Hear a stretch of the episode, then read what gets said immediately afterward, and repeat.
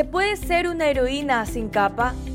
Así la han denominado en redes sociales a Carolina Espinosa, la docente de playas que va en busca de los estudiantes que no logran acceder a las clases virtuales durante la emergencia por coronavirus en Ecuador.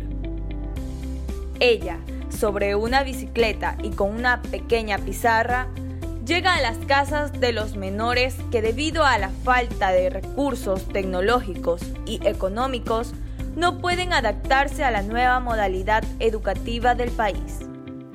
El gobernador del Guayas, Pedro Pablo Duarte, visitó a Espinosa junto con el vicepresidente de la República, Otto Sonnenhosner.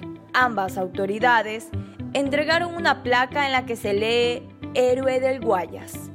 En el evento también se anunció la instalación de puntos de Internet para los 15 alumnos de la docente que no tienen acceso al servicio. Pero, ¿qué opinan los padres de familia sobre este suceso? Que ama su profesión y a sus niños, porque no cualquier persona haría eso de ir de casa en casa en su bicicleta a darle clase a los niños. Es una buena persona. Se nota que esta maestra tiene vocación y amor hacia sus estudiantes. Ama tu profesión y no tendrás que trabajar nunca. Carolina Espinosa es otra de esas heroínas que dan sentido a la vida. Es una historia de esperanza en medio de la tragedia.